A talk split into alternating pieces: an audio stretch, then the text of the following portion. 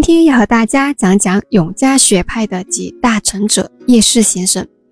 叶氏出生于温州瑞安，后来居住于今天的温州鹿城区水心路，所以我们也称呼他为水星先生，因为他给自己起的号啊，就是水星居士。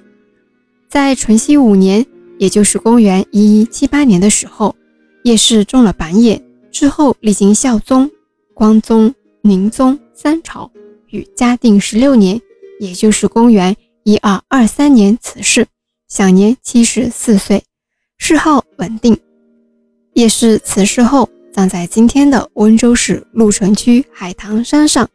但是叶氏墓早年的时候被盗了，出土了一方龙泉窑青瓷墓志，现在藏于我们温州博物馆。这一方墓志，不惑会在下期。好好的和大家做详细的介绍。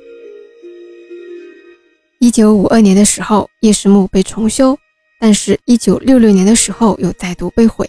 今天我们在海棠山上看到的叶石墓，是一九八一年在原址上往东三十米外重修的，整体面积一百零四平方米，坐北朝南，目前有上下两层平台，墓丘呈圆形，直径二点八米。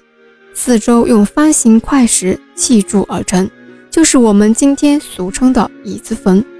墓前立着青石墓碑一道，正面用篆书阴刻“宋叶文定公之墓”七个字，高一点四米，为省级文物保护单位。今天的温州市鹿城区金锁史巷十九号还有一座叶文定公祠，是为了纪念叶氏而建的，大家有空可以去看一下。我们知道啊，南宋金兵侵犯呢非常的频繁，朝廷上的大臣们经常会分成两派，那就是主战还是主和。其实这种现象在北宋的朝廷上就有了，比如长渊之盟签订之前，寇准就一直是极力主张皇帝亲自御驾亲征的。那叶氏在对金兵的态度上是主战还是主和呢？叶氏是主战的，而且他还提出了策略。我们也知道，永嘉学派的思想是反对空谈。叶氏主张啊，不是嘴上说说，是有给出实际方案的。他首先主张修筑堡屋，巩固边防，反对冒险进军，并且在经济上主张理财，因为打仗是要花钱的，而且是花非常多的钱。还提出要把理财和敛财区别开来。在整个仕途生涯里啊，叶氏将永嘉学派的思想。贯彻到底。除了军政方面的作为，叶氏在教学方面也很有作为。他一生都很重视教育和心学，以培养人才为己任。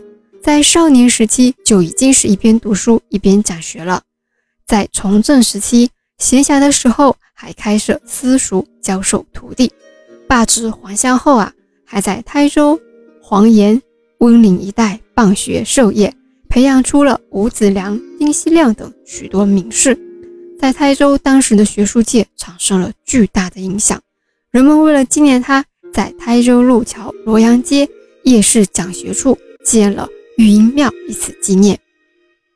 叶氏的学说中的唯物主义成分和批判精神，继承了北宋中期以来宋学中的移经惑古、以己易解经的优良传统。在儒学史上有一定的地位和影响。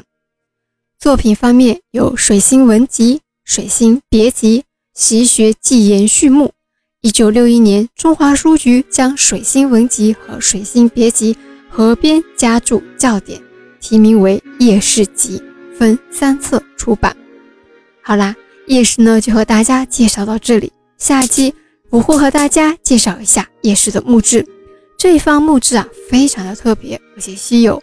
为什么特别？为什么稀有呢？不惑在下期告诉大家。我们下期见。